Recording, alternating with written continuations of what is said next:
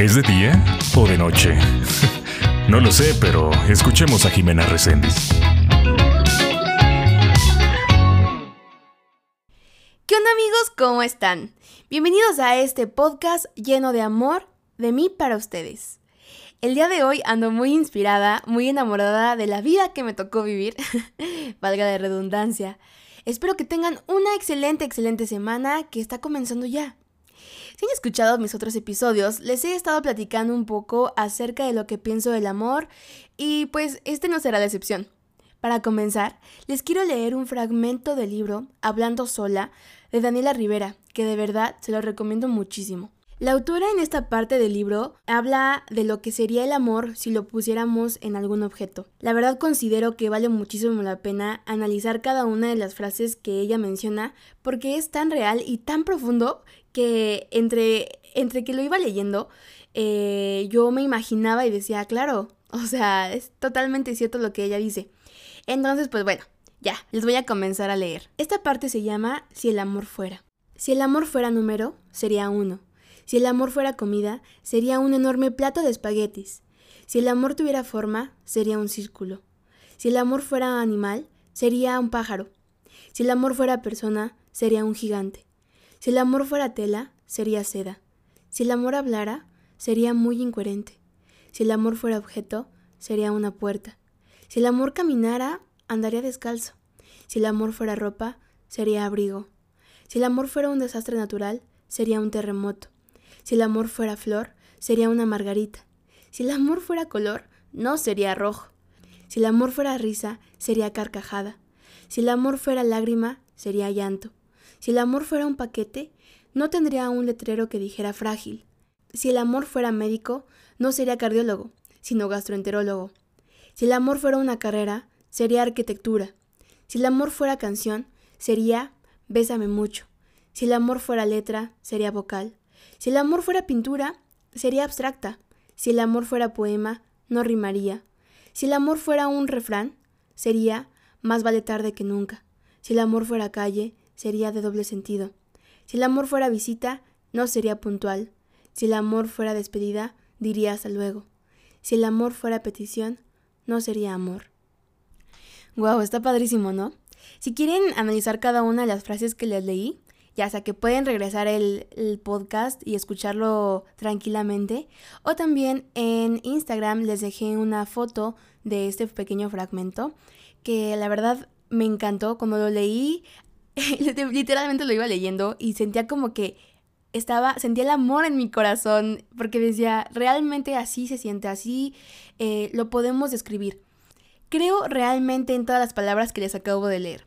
El amor es único en cada presentación, siendo de diferentes colores y sabores. El amor no se puede describir porque no todos lo sentimos y expresamos de la misma manera. El amor a un padre, a una madre, a un hermano, a un amigo, a una pareja, a una mascota, siempre será diferente, se siente diferente. Pero cada uno es tan fuerte que daríamos la vida de ser necesario. Es cierto que el amor duele, pero también llena de felicidad. El amor nos permite crear, nos transforma en una versión que tal vez no conocíamos. El amor nos da fe, nos da esperanza, porque nos permite creer que lo que es imposible sea posible. Y nos damos cuenta real de esto.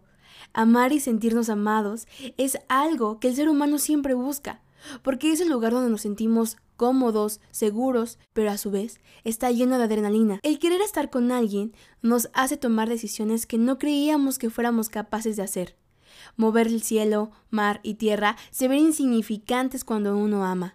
Hace poquito estaba platicando con un amigo sobre el amor y los dos coincidíamos en que el amar a alguien es aceptarlo con sus defectos y virtudes. Es ser conscientes de que no somos perfectos y que eso que podemos ver como mm, negativo lo aceptamos y dejamos que lo bueno nos guíe, que lo bueno sobresalga de esa persona, de esa relación y lo demás lo hacemos chiquito o simplemente lo aceptamos. El amar a alguien es siempre querer lo mejor para la otra persona, sin importar los intereses personales. Muchas veces tenemos que despedirnos para siempre de alguien que amamos. Sí, siempre lo vamos a extrañar, pero el amor que deja esa persona es el amor verdadero. Porque aunque físicamente ya no está con nosotros, para demostrarlo, lo seguimos sintiendo. El amor nunca será fácil, pero será suficiente para dar paso por paso. Nunca te detengas de amar, porque es lo mejor que puedes hacer. Aunque no lo crean, el mundo existe porque hay amor. Nosotros respiramos, comemos, dormimos, despertamos, estudiamos, trabajamos, hablamos, caminamos por el simple acto de amor.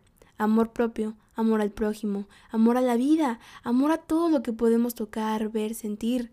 Amor creado en fe, en esperanza. El amor se encuentra en los actos más sencillos y simples en una sonrisa, una mirada, un beso, un mensaje, un abrazo, una lágrima. El amor se siente en cada palpitar de tu corazón, aunque se escuche muy cursi si lo quieren ver de esa manera, pero es real. Cuando quieres a alguien, tu corazón palpita tan fuerte que no puedes detenerlo, ni siquiera puedes controlarlo. Ojalá pudiéramos decir, hey, hey, tranquilo, no te emociones.